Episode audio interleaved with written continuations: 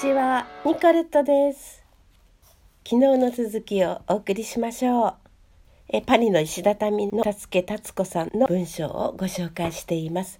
セーヌの文王。その日は朝から降っていた雨が午後にはすっかり晴れ上がっていた。久しぶりに仰ぐ美しいパリの空だ。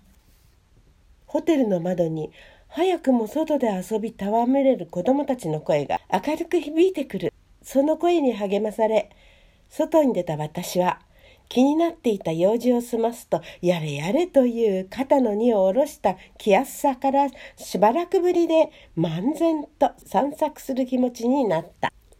陰鬱な雨に煙れば灰色にくすんで見える建物も柔らかい日差しを受けて現れたように明るかった。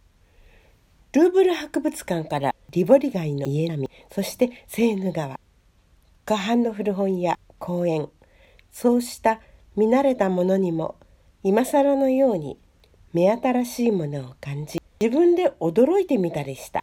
何か子供のようにはしゃいでみたい。楽しい気持ちである。石の手すりに身を寄せ、セーヌの水の流れを見るともなく眺めていた私の目に、若い女が静かに糸座を垂れているのが映った。釣れます？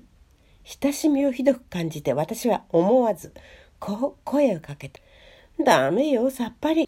彼女はあっさり受け流して水面から目を離そうともしない。ビクビク、雨季が動く。ほらほら、引いてますよ。違うの、平然としていた。傍らのブリキ管にメダカぐらいの小さい魚が2匹泳いでいる。なるほど。大して釣れないらしい。すると少し離れたところで、これも釣りをしていた中年の男が、私たちの話を聞いていたのであろう。振り返って私と視線を合わすと、俺もダメだという表情でちょっと肩をすくめてみせ、それから口にくわえたパイプに火をつけた。黒ずんだ古風なライターというよりも、ヒュージー紙みたいなものを使った。そういえば、男のかぶっている鳥打ち棒も古ぼけていた。そして、私のフランス語を聞いて、男は私を、インドシナとフランスの根血児だろうと、ニコニコしながら言って、私の顔をしげしげと眺めた。人の良さそうな男だ。根血児にされたので、私も苦笑しながら、のんと言うと、今度は妙な顔つきのまま、中国人にしては目がつり上がってないし、と独りごちっている。一瞬、なぞなぞをしているように私は、密かな楽しみを覚えたが、思い直して素直に東京から来たのだと教えてやると、おお、ジャポンか、と改まって、いいところだってね、日本は。よく話に聞くよ。大げさな身振りをして、それから私のこと、日本のこと、いろいろ尋ねるのだった。女も私に釣り竿を貸してくれるなど、親切にしてくれて、糸を垂れた私を真ん中に肩を並べて、他愛のない話を始めた。日本のこと、パリのこと。話しているうちに私は妙な考えにとらわれてきた。私が習った35年前のパリと戦後のこの花の都との間にどれだけの違いがあるだろうか少なくとセーヌ川の釣り師は全然変わっていないと言っていいのではないかこの男女はその身なりから見てもおそらく貧しい仮想階級の人たちであろうが影の見えないのびのびとした話を聞いてやっぱりフランス人はちっとも変わっていないなとしみじみとした気持ちになった。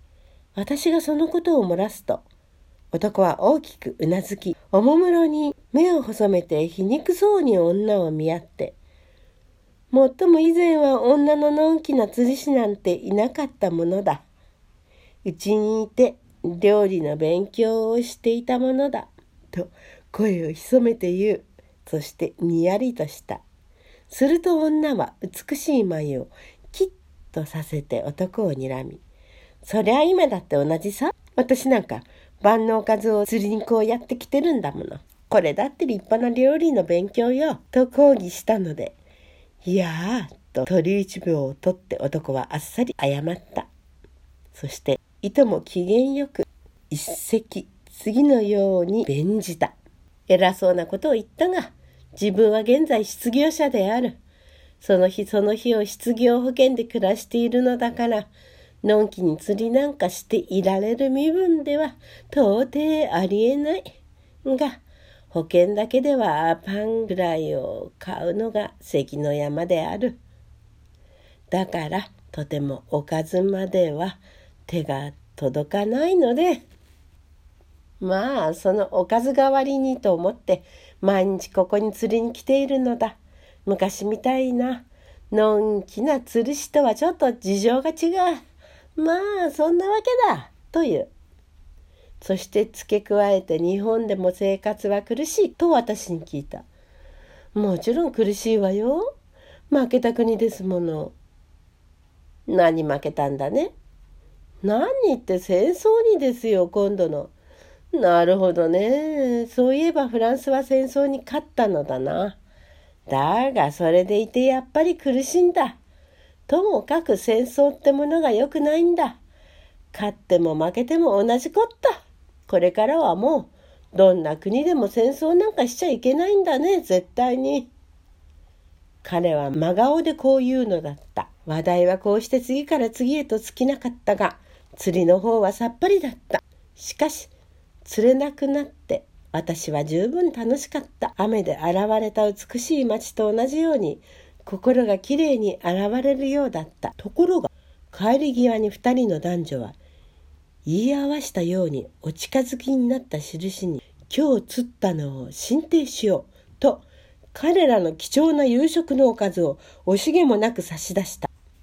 私は面食らった。そしてそんな小魚をもらうのはホテル住まいの身で迷惑でもあるので誇示したがなかなか聞き入れられない。そしてくどくど言わないでとばかりにせーぬの味だ。食べておくれよ。私はその言葉の裏の人情にあっさり頭を下げてしまった。そして両人が半日かかって釣った貴重品。いや両人の温かい友情を新聞紙に包んでしっかり抱いて飛ぶようにしてホテルへ帰ってきた。その夜私は馬鹿にして受け付けようとしなかったボーイを解き伏せてその小魚を料理してもらった。やがて料理人が腕を振るったのであろう。小魚は見事なフライになって私の食卓を飾った。静かに糸を垂れる二人のパリ人の姿を改めて思い浮かべながら私はフォークを取り上げる。セーヌ川の味。どうやらそれは少し泥臭い匂いがした。だが、その夜の食事はどんな豪華なものを食べたより以上に意味のある美味なものであった。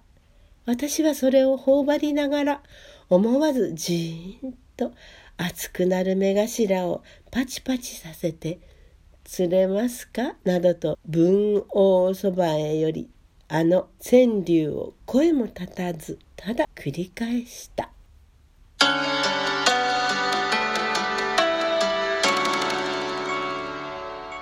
なんか素敵な、えー、パリの河畔での釣りのね様子が絵を描いたように目に浮かんできますよね。大変素敵なお話ですよね。35年以上経っても戦争を負けた国と勝った国であっても人は変わらないっていうお話ですけれどもねそれからまた今何年ですか？60年ぐらい経ってるわけですよあ70年ですかねでもまた変わらないですかね。今度そのフランスに滞在し、時々滞在する方にお話を伺ってみようと思います。ニコレットでした。